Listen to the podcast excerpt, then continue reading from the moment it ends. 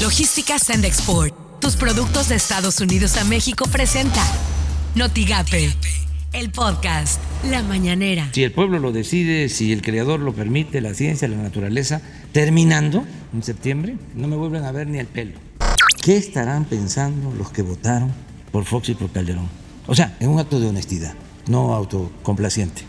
El país va a crecer este, en los próximos años, vamos para arriba, no se vislumbra ninguna crisis, ya estamos pasando lo de la pandemia que tanto nos afectó, vienen buenos tiempos para la economía de México. Noticias MBS con Luis Cárdenas. Un tribunal federal confirmó una multa de 543 millones de pesos e inhabilitación por tres años a la empresa Odebrecht Ingeniería. ¿Por qué, hombre, si se portan tan bien estos muchachos? Bueno, pues evidentemente por los escándalos de Odebrecht, que por cierto México no tiene a nadie en el bote. Real, por el, caso de Odebrecht no hay nadie. Quien recibió dinero, quien tuvo sobornos por Odebrecht, está echándose un pat Tito pequinés y se llama Emilio Lozoya. Él es criminal confeso. Por las mañanas, con Ciro Gómez Leiva. La Asociación Mexicana de la Industria Automotriz manifestó su preocupación ante la eventual regularización de autos chocolate que está pensado hacerse en Ensenada por parte del presidente o anunciarse en Ensenada el próximo sábado. En un comunicado aseguraron que el gobierno mexicano no está tomando en cuenta el impacto que esto va a tener para los mexicanos. Así las cosas en W Radio. Y estamos hablando de una circunstancia en donde la industria automotriz está pasando una de sus peores etapas. Ya lo hemos platicado una y otra vez. Que se están vendiendo menos y menos y menos coches. El hecho de que se legalicen los autos irregulares, los autos sin papeles, así sea en la frontera norte, en los siete estados, como dijo el presidente, pues le va a pegar otra vez a las ventas de autos.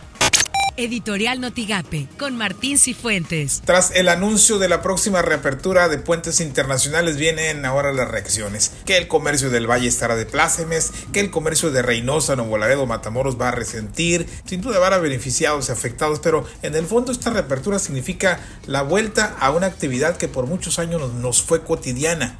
Es como un paso hacia la normalidad y eso lo debemos ver como la parte más positiva de este anuncio. Esto podría interpretarse también como una victoria ante la pandemia, aunque México sea apenas el 50% de la población vacunada y en Estados Unidos sea el 75%. Estas son las portadas del día de hoy.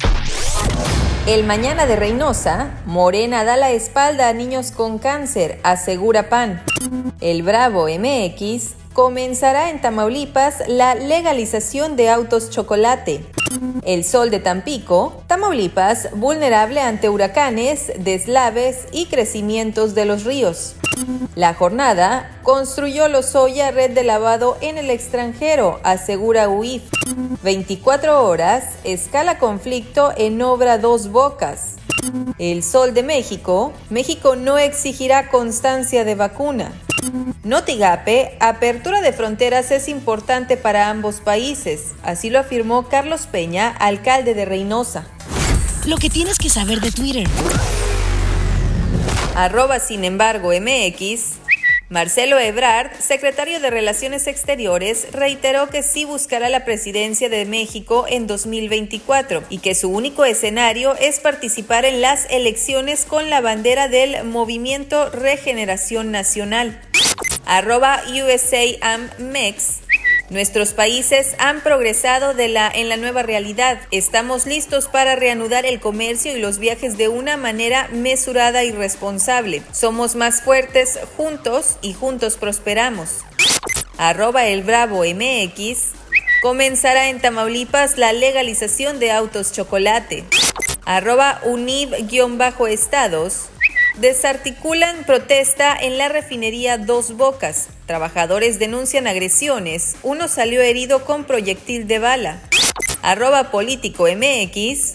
Roberto Salcedo, secretario de la Función Pública, dio a conocer que la dependencia investiga el proceso de compra del software espía Pegasus utilizado en el sexenio de Enrique Peña Nieto. Logística Sand Export, tus productos de Estados Unidos a México presentó Notigate, el podcast.